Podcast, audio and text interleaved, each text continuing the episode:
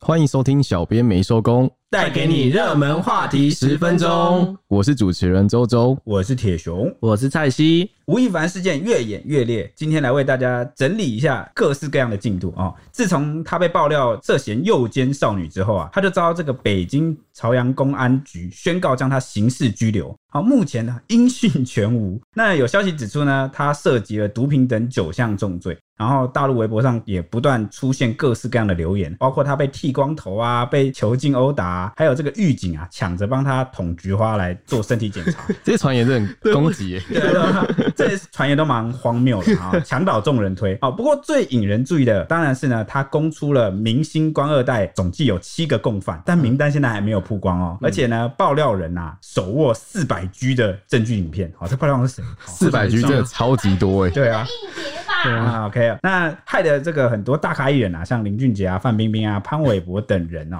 都很衰的被卷入了，哦算是对对吧对，算是那个人心惶惶吧，每个人那个硬碟好恐怖、哦，而且万一爆出来，哇塞！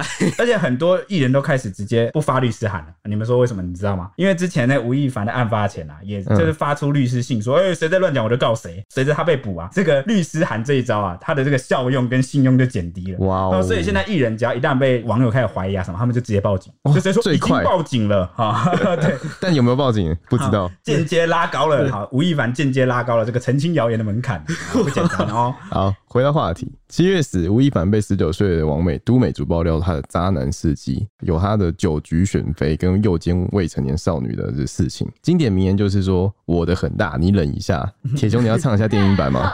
哦我我的 rap 很烂， 你唱一下，我的很大，你要忍一下。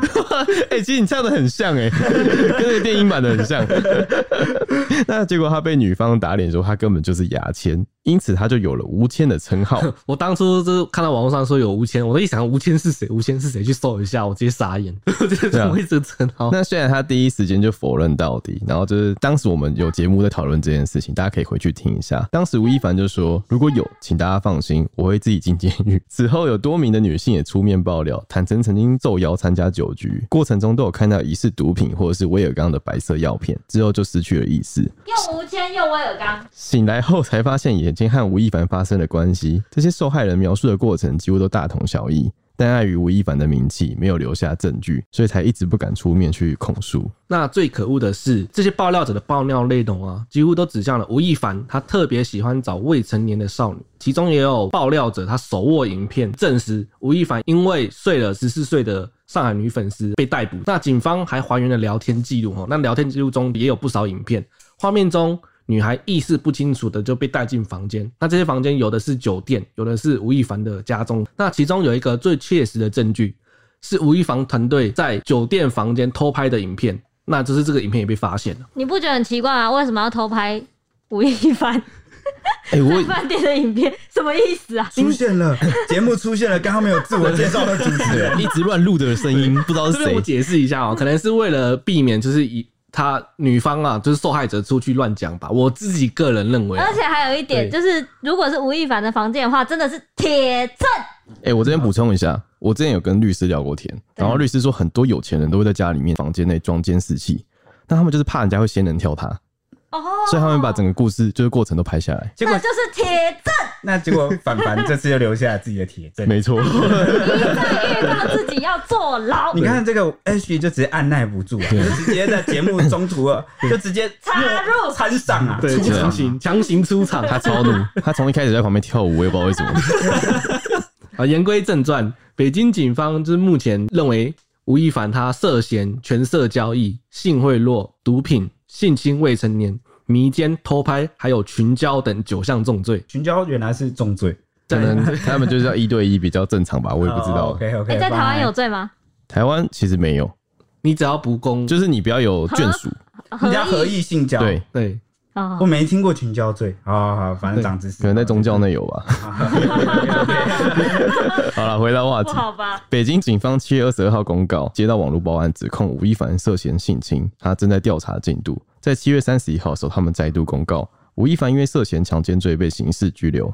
那至今一周过去了，他从此人间蒸发，再无音讯。欸哎、这边我要讲，我真的有去，就是网络上搜他，他真的找不到、对啊，他的微博和工作室的微博啊，也都在隔天因为违规而遭到封锁，无法检视。以后下一代的那个年轻朋友也会一定会不知道这个艺人是谁，他他是谁？他是电鳗， 唱歌东电。对啊那对岸几乎所有的大网站啊，都再也搜寻不到吴亦凡的资讯，像豆瓣啊、百度贴吧都被关掉，他的抖音账号也被封，腾讯、央视影音甚至是音乐平台等相关账号，一夕之间就是通通被下架了。 也就是在警方公告的这一天啊，那个官方媒体他也出面评论了吴亦凡，说他取得外国国籍不是护身符，他名气再大也没有豁免权，谁触法谁就要接受法律的制裁。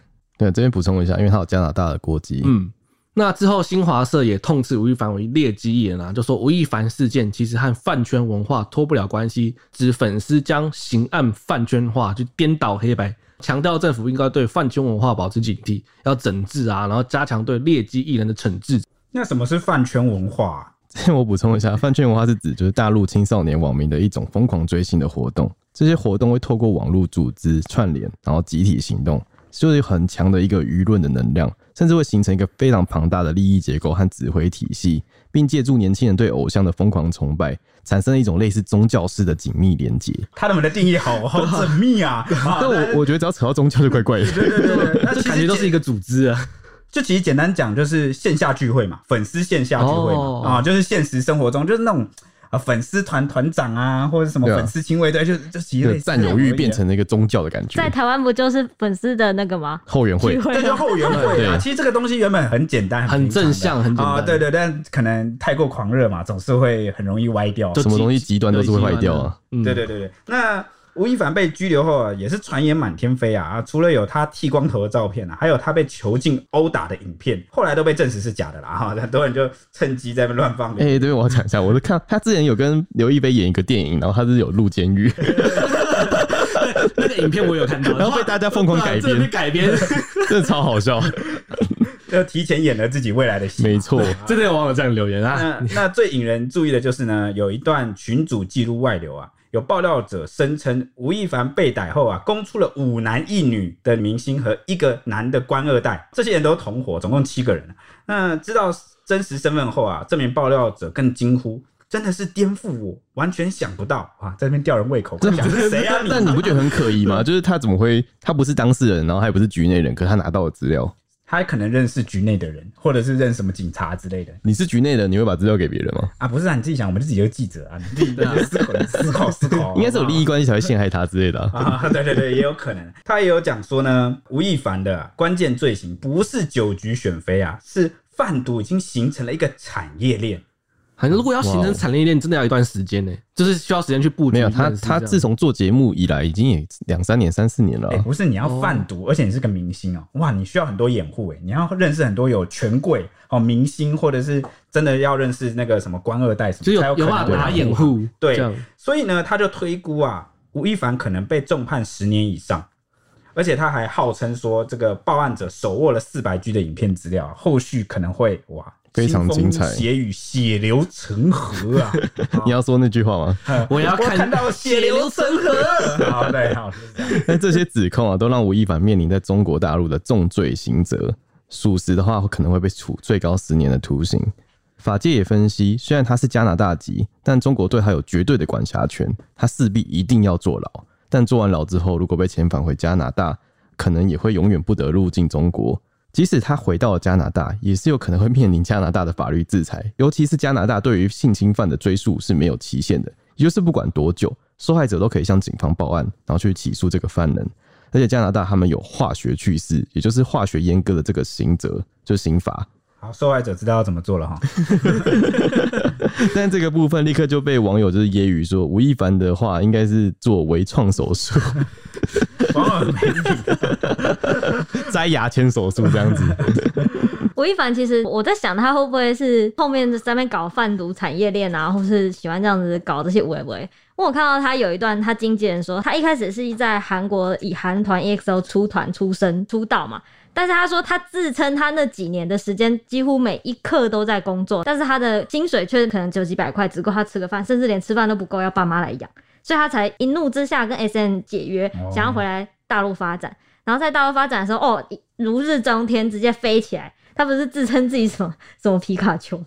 那没有，那是被戏称的好不好？因为他一直用电音在唱歌，所以人家叫他是皮卡丘。他自称自己什么十万伏特中国那是什么没有那皮是卡丘那，是大家先笑他，他后来拿这个嘲笑来就是自自嘲嘲。哦对，反正他就是，我觉得他就是因为在那边可能苦过，或是哎怎么这么辛苦赚了在演艺圈赚了钱，却没有没有什么赚到钱，然后回大陆以后终于赚到钱的时候，他就要发展他的宏图，你知道吗？我知道，我知道，我你的意思就是说啊、过去得不到的，啊一旦得到了，啊、就好想要可更怕多这样，就想要更 多。难怪之前网络上有流传一个谚语，就是你千万不要答应追求了你很久的人， 为什么？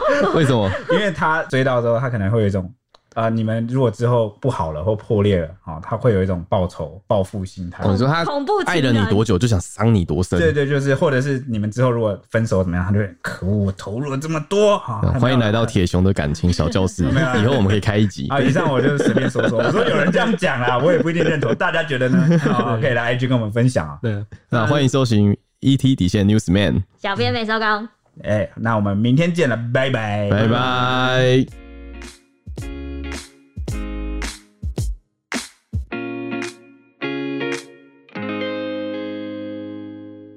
Hello，各位听众朋友，大家好，我是主持人李昂。我是主持人陈北，疫情未解封，还是少去人多的地方哦。每周晚间九点锁定《料理之王二》，在家安心学做菜最轻松。八月十三将播出第八集。除了有首席导师松露主厨厨佛瑞德 Fred、台菜厨神阿发师，还有艺人艾莎和主厨王府力担任飞行饕客，跟你一起分享美味的料理哦。欢迎大家订阅《料理之王》YouTube 频道。随时掌握最新的节目资讯哦。